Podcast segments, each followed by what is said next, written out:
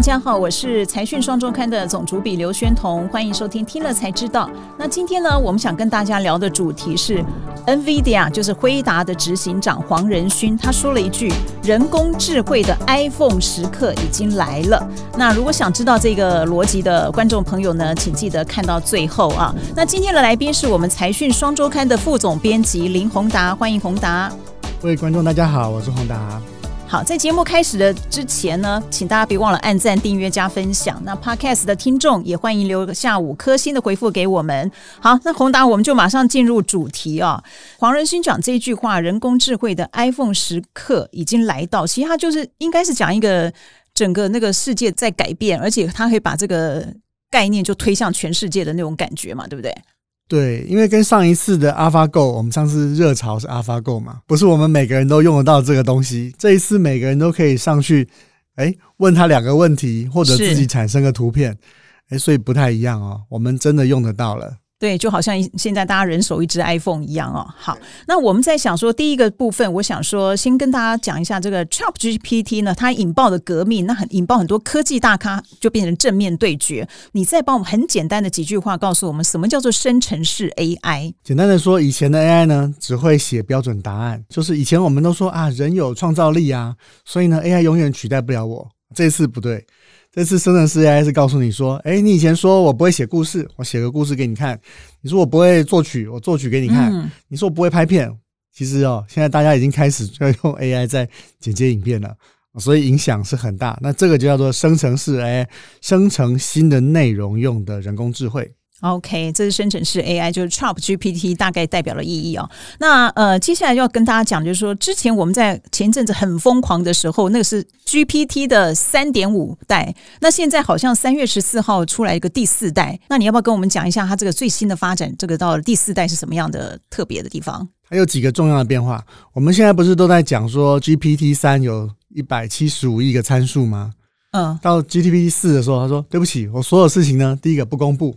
我不告诉你我问题怎么做的，这个所有细节都不跟你讲。嗯，然后呢，第二个他说，本来的这个呃 GPT 这个计划本来是开放的计划，所以呢，我们之所以能够知道说这里面这些怎么设计，是因为以前有一个叫做 Instruct GPT 的这个论文，他有讲说，哎，我这个里面的演算大概是怎么样？那个时候是公开的时代，问题是到 GPT Four 的时候呢？哦，对不起，现在呢，我要背叛你们了。我现在还不要，嗯，我现在不把所有东西公开。以前，以前你们这个虽然帮了我很多忙啊，是他说过几年之后，等我们发展出通用 AI 之后，你就会知道我们今天所做的苦心都是对的。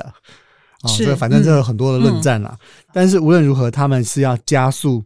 各位要注意到刚刚那个关键词叫做通用型 AI。通用型 AI 是指什么都可以解决问题的，嗯，人工智慧。Chat GPT 基本上 Chat 是指聊天，所以呢，大家之前把它当成一个聊天机器人，你不会叫聊天机器人去开车，对吧？对。通用型 AI 就是你叫它干什么都可以啊。是。所以呢，这 OpenAI 有点可怕。那有没有人讲过这个大概多少年后会颠覆我们，或者说它的市占率怎么样？这个有没有统计或者是预测呢？嗯。我们只能够，因为它现在是叫做生成式嘛，所以这个东西因为刚出来，所以呢，现在 AI 所生成的内容占我们网络上的内容的比例大概是接近零。可是二五年的时候，两年后它就会到十个 percent。那各位想想，全世界的资料量是非常巨大的，对。那这个其实会带动很多事情，因为你资料生出来要储存嘛，嗯，要传送嘛，要显示嘛，所以这个电子产业的很多相关的需求就会出来。所以几乎是从五到百分之十，就是两年之内就会发生。对，我为什么写这个数字？是因为刚开始你觉得它这是个聊天机器人，对。但是微软说我要把这个加在我的这个 Word Office 哦里面叫 Copilot 的时候，哇，我觉得这个有一点严重啊。我我们这次报道里写的那些都是直接引述微软新闻稿里面的，他就说以后呢，你就跟你的这个 Office 软体说。哎，你就把我桌面上那三个文件，再加上 Excel 合在一起，帮我 summarize 成一个 page。我明天要报告，嗯嗯、然后他就帮你做个草稿，你帮他修改。这个像我们这么常做报告的人，可能这真的很方便，以后就一句口令就好了，这个报告就出来，我们就可以直接上台去演讲了。以前都要自己画这个版型，对，画半天就觉得不好看，现在按两下用 AI 设计的版型给你选，因为他看你里面是不是有图表、有文字、标题放哪，有没有标题，怎么呈现，嗯嗯、他会按照你适合的设计。对对，这个现在是已经在在做这个东西。好，刚才宏达讲的是微软，因为 c h a p GPT 基本上是微软投资的哦，这是微软的新的动作。现在再请教一下宏宏达，最新的像这个云端服务厂商，他们对于这个现象，他们有什么样的一些动态的作为呢？现在其实非常精彩哦，因为我们都知道，在网络跟 AI，上次 AlphaGo 的那个 DeepMind 公司其实是 Google 的，哦、所以以前我们都觉得说。Google 才是 AI 世界的老大，是我那个时候也是，他也是好红，对不对？对对，就没想到两几年后，老大变落水狗。嗯嗯，这个微软也说我也有哦，而且还让这个 Google 有点难看哦。可是各位不要小看 Google 哦，我们这次采访发现，其实 AI 第一个 OpenAI 其实 Google 也有投资相关的东西，很多一些基础的东西它有参与。第二个，其实在 AI 的世界里，我们刚刚讲到开放跟封闭嘛。对，开放的标准其实很多是 Google 参与下去定的，嗯嗯，所以如果你要用开放的这个 AI 继续下去前进的话，Google 还是有非常重要的角色。所以，呃，在这边我想会有一个开放跟封闭的竞争，因为呃，在微软这个阵营里面的 OpenAI 公司，他就说：“哎，我不要开放了，我就像苹果一样，我什么都秘密自己做。”嗯嗯。那但是 Google 呢，看起来现在还是要走开放的部分，它推出了这个 Bard 这个。聊天机器人，但我觉得真正的重点就是，它还是会用开放的方式去串联各种的资源，联合。其实你可以看到，哦，AMD 今年初加入了一个人工智慧的基金会，那个就跟 AI 的开放标准有关。是。那我们过去所看到，其实开放有的时候会长出一些你想不到的东西嘛，或者是它的力量，因为联合了大家，所以现在开放跟封闭阵营打得很厉害。关键是 Google。那另外一个呢是 Amazon，Amazon 其实是云端服务的龙头哦。那你想说微软突然要来威胁我这个龙头，你坐得住吗？坐不住啊，对，对，对，对不对？嗯。所以呢，其实前几个礼拜，Amazon 也在台北开了一个大会，在这个大会里，其实就是讲，就是你只要想学 AI 呢，我是免费的课程推向所有的人。所以现在大家都是这个这些大厂都是拜托各位来学这个 AI 哦。然后呢，对，现在这个世界另外一个改变就是 No Code。城市码的出现，就是以前我要写个城市，我都要翻这个不知道多少本书哦。然后呢，没多久之后，我学的又要过期了，我要从头再学一次。AI 出现了之后，对城市设计师来讲最可怕的就是 no code。我只要跟他说：“哎，麻烦你就帮我设计一个网页，然后它有这个怎么样翻页的功能啊，怎么样搜寻的功能，它就直接生产给你，你就只要把它组合在一起就好了。”他们都希望说，以后要让你在几分钟之内就可以自己做一个软体或专案。另外呢，Amazon 也讲了很多新的以后可以做的，比如说，他说再过没多久呢，我们应该就可以看到越来越成熟的，不是只是聊天呢，是连影片剪接对都 AI 自己生成。哦，现在很有名一个公司叫做 Runway，这个网络的 YouTuber 呢，可能要研究一下 AI 跟自动剪接，这会影响你的工作哈。所以，所以这些大厂。每个都要出招了啊！现在是很热闹。OK，就像宏达说，现在大厂都都在出招了哦。那我们就现在就把范围缩小到这个接下来会可能跟投资比较相关的一些议题。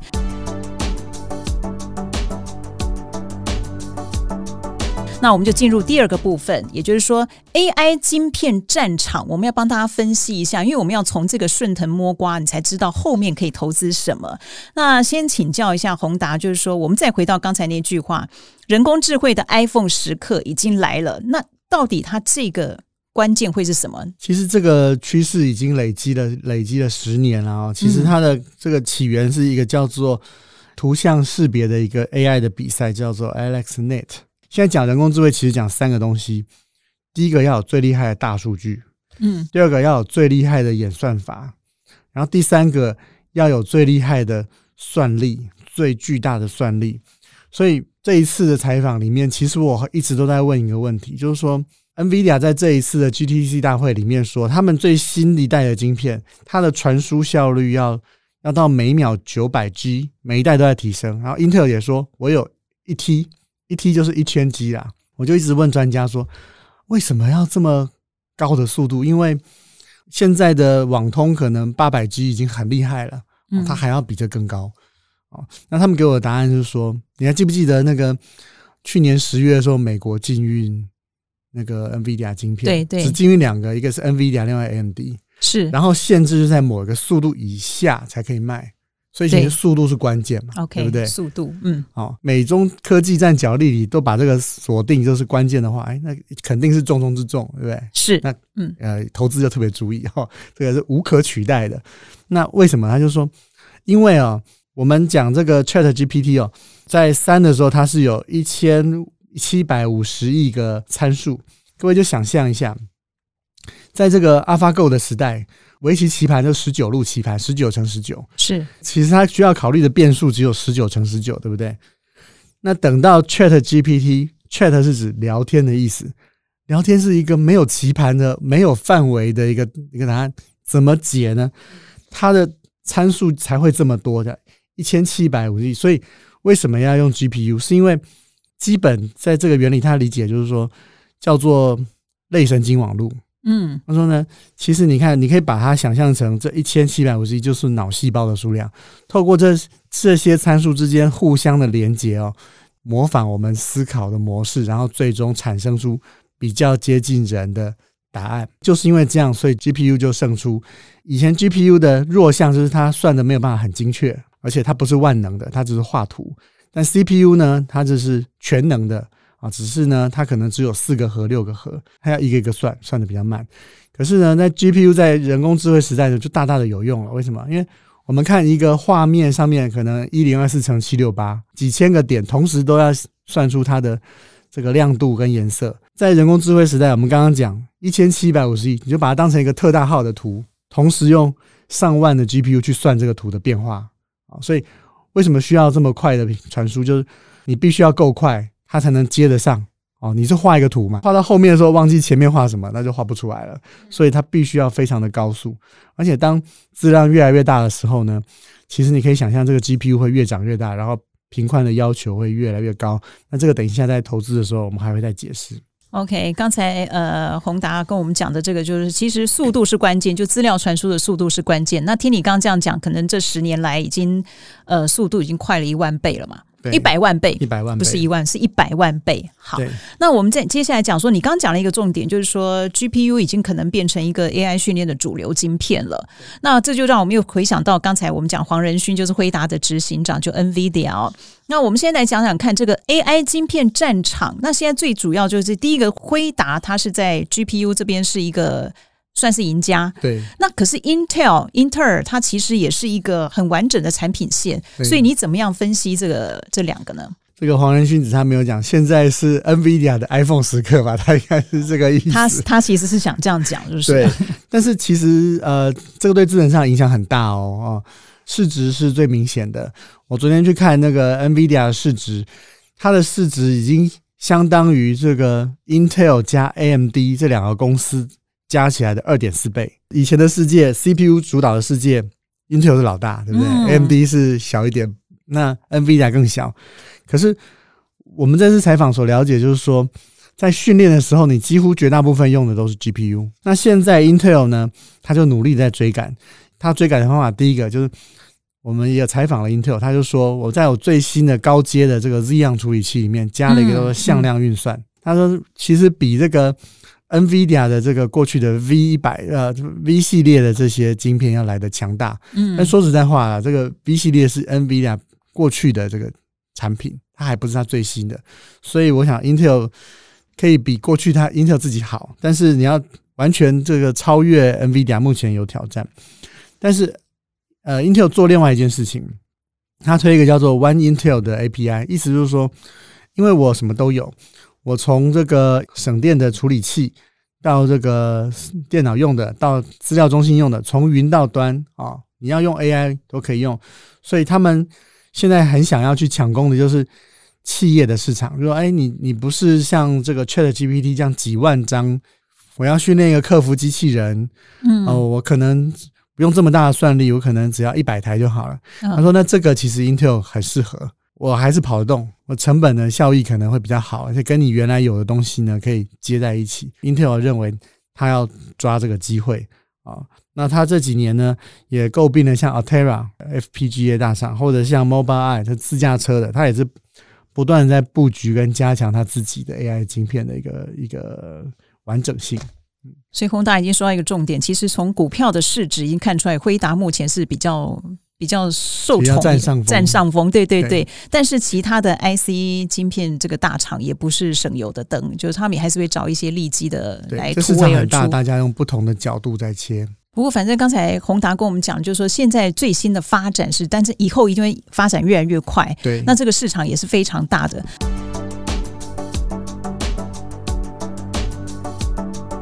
那最后，呃，我想今天我们帮大家做了一个最新的这个状况的分析，但是我们最后还是要告诉读者一个结论啊，就是说讲了这么多，在我们投资上到底可以看重哪一些的类别？先先跟各位讲一个观念啊，就是说 AI 生成式 AI 的硬体的商机，现在才只是刚刚开始，因为呢，大家都很乐观，但是订单要大量出来，应该是要等到今年下半年。它不管是新的晶片的设计。啊、哦，那可能要这个两三年。那如果新的资料中心的这个部件或或者是这个扩大，这个资料中心，我们这一期杂志里面有登个照片，看旁边的汽车就小到像那个笔尖一样，所以那都是巨大的工厂。那这种巨大的工厂的扩张，它都是循序渐进的。我们这一次打电话问好多那个伺服器公司的总经理。好像人都不在台湾，大概是抢订单去了。哦 OK，这个东西现在大家都觉得它一定会刺激新的需求，我认为它都会在下半年逐步的发酵。那比如说我们看台积电，慢慢的筑底之后，它的业绩在下半年应该会开始 U 型的慢慢的往上去反弹。是，云端是一个重要的支撑。那另外像金像电公开的报告里有讲，它伺服器。啊，以前可能只是用到十八层啊，比较简单的 PCB，但是在 AI 的伺服器呢，可能就要用到三十层了。所以它新的材料呢，它现在正在认证，等到下半年呢，这些新的产能就会开出。那这些公司它的这个股价，如果大家发现哎有修正或者是被低估的时候，我觉得都是一个适合的呃可以去考虑的点，因为。嗯、呃，这些公司其实有些都是在这个领域都蛮有实力，他们都做了相当久的一个公司。那联发科有没有角色？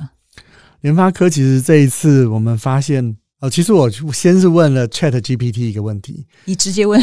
我问 Chat，对，采访 Chat GPT，我说，哎、欸，你的这个硬体到底是什么组成啊？应该直接问他嘛，对不对？是。哎，他一开始有回答哦，他说我是用 GPU 跟 TPU 一起，嗯，所以那是表示说他是在。在被微软诟病之前，他有用 TPU，因为 TPU 是 Google 的那个人工智慧晶片。那我们就从业界听到说，其实 TPU 是这个联发科去帮 Google 设计的，因为你说半导体的 IP 啊，这些投片啊，这不是他擅长的，我找一个人帮我做嘛。那我们有去问联发科，联发科说涉及客户呢，不方便回答。OK，联发科的 ASIC，你看他才那那个每一次报告里面都有一块 ASIC 的生意哦。我觉得只是联发科把它 AI 选择用在帮你在拍照的时候修图，所以大家不觉得联发科是 AI 公司，但其实它是。我觉得搞不好有一天它会给大家更多惊奇的地方。OK，所以你的意思就是说，上半年可能都是这个题材一直在炒，但下半年可能真的这个量就会慢真的要决战，营收上会慢慢出来。了解，好，非常谢谢宏达。那刚宏达也提到了，他很努力的做很多采访，就在我们财讯双周刊六百八十二期啊，我们就有做这些介绍，欢迎听众朋友可以呃去买来看。好，今天节目的最后呢，我们还是来念一下网友在我们第一百二十九集听了才知道的生计族群成为高价股天堂，三个投资方向分辨股价虚实的留言啊、有一位网友叫存股部长，他说长期存股真的才能累积得到财富。呃，我想在这个生计回复这一部分哦，就是说生计其实你如果说一财的话，他们有获利，你大概可以。可以长期去看它的配息，它的获利成长状况。那至于新药的话，中间有很多一期、二期、三期，每一个阶段都有它所谓的这个胜率，它其实是两种不同的那个投资的概念。好，那感谢大家今天收听我们的节目，也谢谢宏达的分享。YouTube 的听众呢，请帮我们按赞、订阅、加分享，也欢迎多看看我们其他的影片。那 Podcast 的听众呢，别忘了给我们留言，还有五颗星。听了才知道，我们下次见，拜拜。